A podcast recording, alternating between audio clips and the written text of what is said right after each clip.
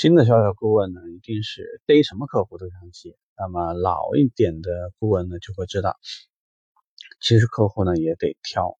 当然，我们所说的挑不，并不是说违背排班制度的挑，而是说，其实有一些客户你真的得非常的小心。呃，这一期呢，我们就聊一下哪一些客户你得非常小心。第一类呢是混混。什么叫混混呢？首先没有固定的工作，不务正业。现在很多呢是以一些这种找别人小麻烦、勒索别人、敲诈别人为生的那种，只要工作收入不是那种稳定的，并且收入它不是一个台面上的收入，大部分的人就属于这类。跟这类人打交道的最大的问题就是，实际上他挑你毛病、找你差错的机会会很多。他可能是来买车的，但是。他买车的这个成分可能远远没有他找你麻烦、找你茬、显示自己牛逼的那种成分多，所以一旦遇到这样的人，这类的人，我个人的评价叫做垃圾人，就是你最好远离他，啊，不要看到什么单子都想去做，有可能你会给自己惹麻烦。离危险的人越近，你就离危险越近，这个就是这个道理。第二个呢是关系户，关系户是个很讨厌的。什么是关系户呢？有可能是集团，或者是厂家某个领导的亲戚，或者呢是某某某某某某人的亲戚。他这种人因为是非常容易打小报告，所以你对他在行为，在任何事情上稍有怠慢，那么这种人很可能会回去参你一本。所以对待这类的客户，说的直白一点，宁可说车不卖，你别犯差错就行，否则吃不了兜着走，车卖了，搞不好工作都丢了。这个是非常不划算的一件事情。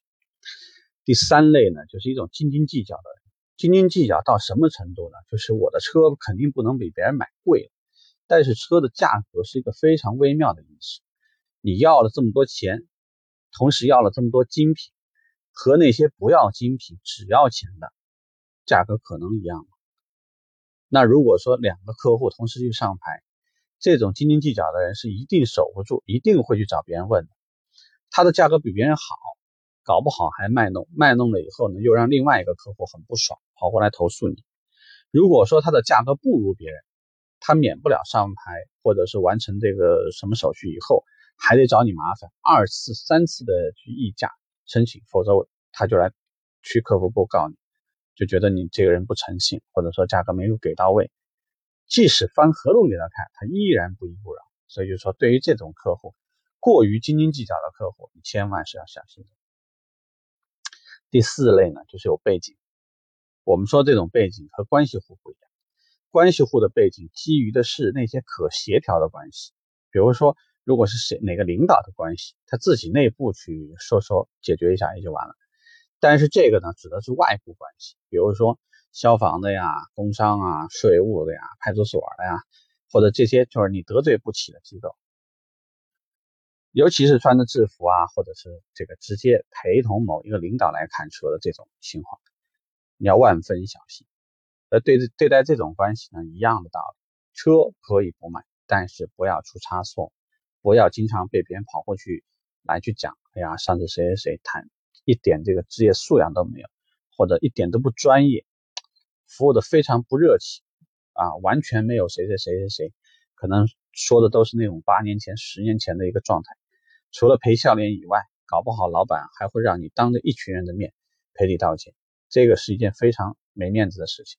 所以，既然你大概能够有个简单判断，这几类客户呢，都是宁可不卖车，不要出差错。还有一类呢，也比较讨厌，这种呢就是自我优越感特别强的一批客户。这些人呢，通常来讲，名牌包包，说话口气特别大，也有也有可能是暴发户。也有可能呢，因为和政府或者跟什么人打点交道，所以让自己的优越感好的不得了。在他看来，除了他，世界上所有的人都是垃圾。所以呢，这些人最容易出现的问题，就是你一句话没说好，就找客服投诉，就找四零零投诉，就要找领导出来这个说明一下你们的管理是为什么是这样子的。所以说，碰到我们刚刚说的五类人，请你千万小心一点。有时候记住，并不是任何时候你把车卖了就叫最好。你不惹事，有时候可能比你卖一个车多卖一个车少卖一个车，比较起来，这个越是老鸟，可能越能明白里面的利害关系。如果你要是发现，在群里面，在 QQ 群、在微信群，经常有人提到谁谁谁接了某个人，那个人搞不好就是我们说的那五类人里面的哪一类，大家呢最好是小心一点，不要给自己惹麻烦。祝你好运，拜拜。